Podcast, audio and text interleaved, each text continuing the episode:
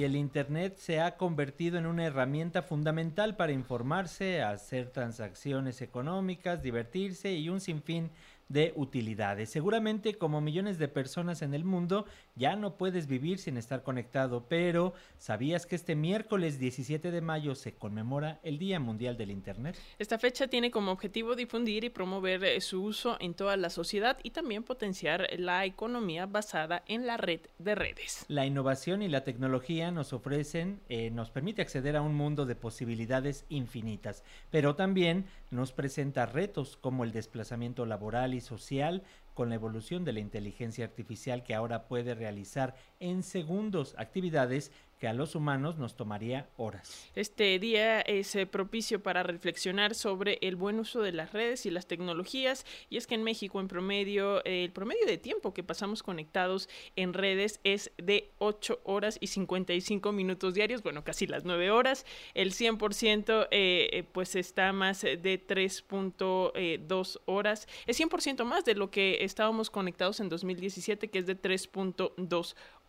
Así es, y los dispositivos móviles son los que más frecuentemente se utilizan para estar conectados, a través de los cuales el promedio de conexión aproximado es de 4 horas y 37 minutos. Y bueno, en concordancia con esta fecha también se celebra el Día Mundial de las Telecomunicaciones y la Sociedad de la Información, que tiene por objeto aumentar la sensibilización sobre las posibilidades eh, de la utilización de Internet y de otras tecnologías en la información y la comunicación, lo que nos puede ofrecer a la sociedad, a la economía, así como las posibilidades de reducir la brecha digital entre ricos y pobres. Y bueno, para hablar de estos temas tecnológicos, hacemos contacto y agradecemos a Javier Juárez Mójica, él es comisionado presidente en suplencia del Instituto Federal de Telecomunicaciones. Javier, ¿cómo estás? Gracias por tomar la llamada. Buenos días, Alexia, Paco, un saludo a ustedes y a toda la audiencia. Gracias a ustedes por, por el espacio que nos dan para platicar de estos temas. Muchas gracias, Javier. Y pues, ¿te parece si comenzamos eh, con un panorama general de la situación de conectividad en nuestro país? Digo, ya mencionábamos que estamos un montón de horas conectados a la red, pero en términos de acceso, ¿cómo vamos en nuestro país? Yo creo que tenemos una tendencia que podríamos decir positiva, Alexia. Estamos cumpliendo ahora también 10 años desde la creación del Instituto Federal de Telecomunicaciones que surge de esta reforma constitucional del año 2013.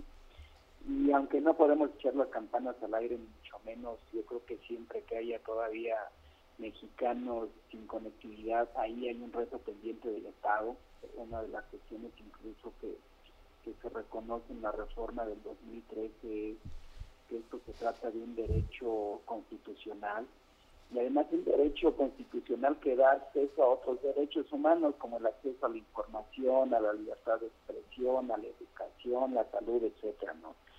Eh, pero bueno, regresando a los datos duros, y desde el 2013 a abril del 2023, creo que gracias a este entorno de mayor competencia, pues los precios hemos visto cómo se han venido reduciendo la reducción acumulada en esta década ha sido del 31%, que eso lo podemos contrastar, por ejemplo, con la inflación acumulada también de 10 años, estamos hablando que ahí los precios en general subieron 57%.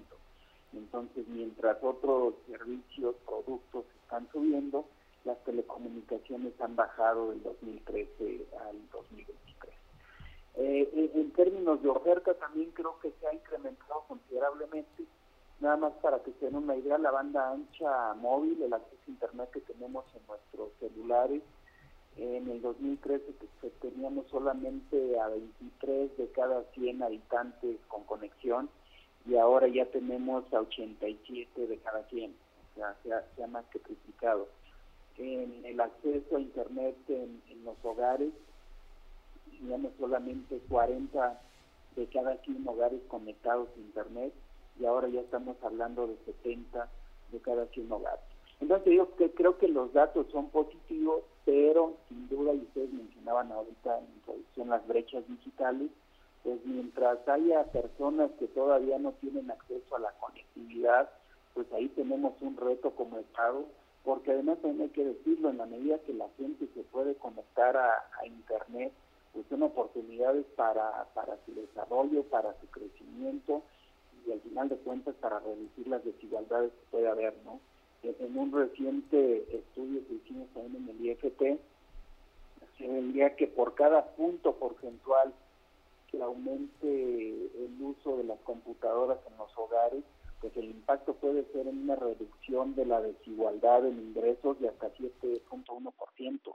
O sea, las tecnologías hay que verlas y la conectividad hay que verlas como una herramienta que permite el desarrollo y mejorar la calidad de vida de las personas, ¿no? Creo, creo que es importante enfocarlo desde ahí. Comisionado, en este sentido, eh, sin duda, y ya usted nos está dando los datos, pero ¿qué tanto se da esta distribución en todo el, en todo el país? Es decir, sí estamos mucho tiempo personas conectadas, pero ¿qué tanto está más en las ciudades, en zonas rurales? Ahí dónde, ¿cómo está la conectividad? ¿Qué nos puedes decir? Eh, lo que es que todos hemos escuchado, Paco, esto de México se compone de varios Méxicos. Y creo que las telecomunicaciones son un claro ejemplo de ello. Mira, nada más para que se den una idea, mientras en zonas urbanas estamos hablando de porcentajes de, conectividad superiores al 81%. En zonas urbanas apenas, a veces estamos hablando apenas del 56% en las zonas rurales. O, sea, claramente hay disparidad y hay brechas este, con, con menores índices de conectividad en la parte urbana que en la parte rural.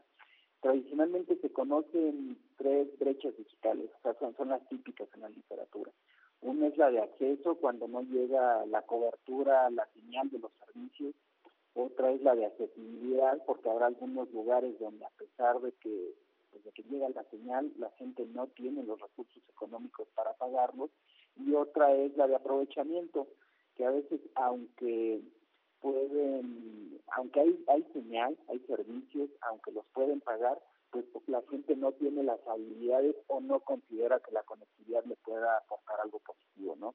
Entonces creo que como políticas de Estado es importante enfocarnos en las tres brechas eh, y ir generando condiciones para que la señal se expanda, principalmente el reto creo que tenemos ahorita es en las zonas rurales, que son las menos conectadas, eh, eh, generar también mayores condiciones de competencia para que se mantenga esta tendencia de reducción de precios que hemos venido observando. Y la otra que creo que es fundamental es eh, alfabetización digital.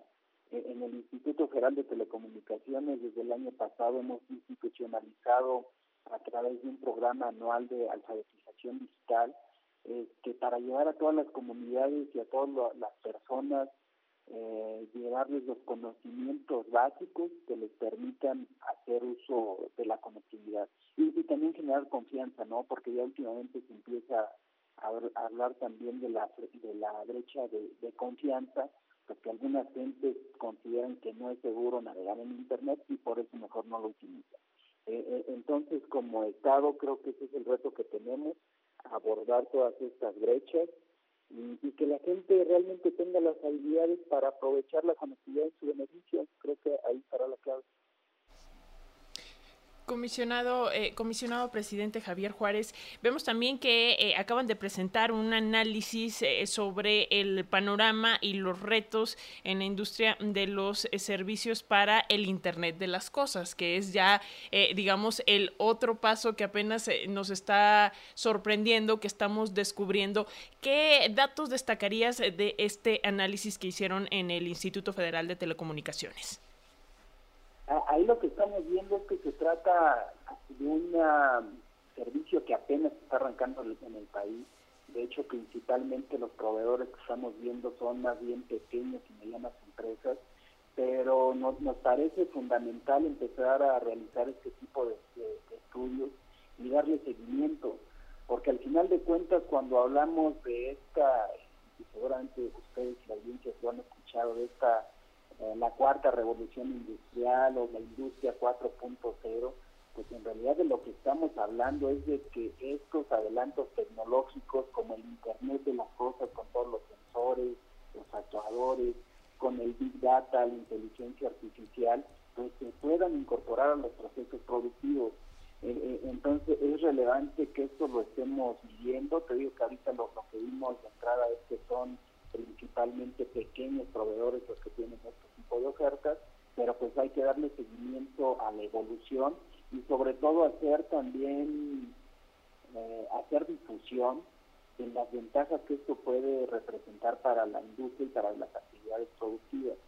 Eh, tenemos, Alex, en el ISP un uh, grupo para fomentar uh, las redes de quinta generación de 5G y precisamente una de las mesas de trabajo que ahí tenemos tiene que ver con la de casos de uso.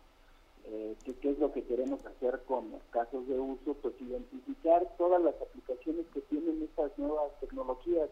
Eh, ya hemos visto el impacto que pueden tener en minería para hacer mucho más seguras las, operaciones, todo de manera remota Ahorita están llevando a cabo un estudio sobre eh, comunicaciones de emergencia utilizando 5G, pero esto puede tener aplicaciones para la agricultura inteligente y hacer mucho más productivo el campo, para sistemas de transporte mucho más seguros, para cirugías a distancia, etcétera. Y entonces creemos que como regulador, pues también ahí tenemos un papel que jugar, dándole difusión a estos casos exitosos de uso y que en México se puedan adoptar todas estas aplicaciones. Pues Javier Juárez Mójica, comisionado presidente en suplencia del Instituto Federal de Telecomunicaciones, gracias por estos minutos para las audiencias de Radio Educación y vamos a estar pendientes qué más actividades habrá y sobre todo los avances que haya en esta materia. Gracias. Gracias, Alexia y Paco, y un saludo a la audiencia. Buen día. Igual para ti, hasta luego.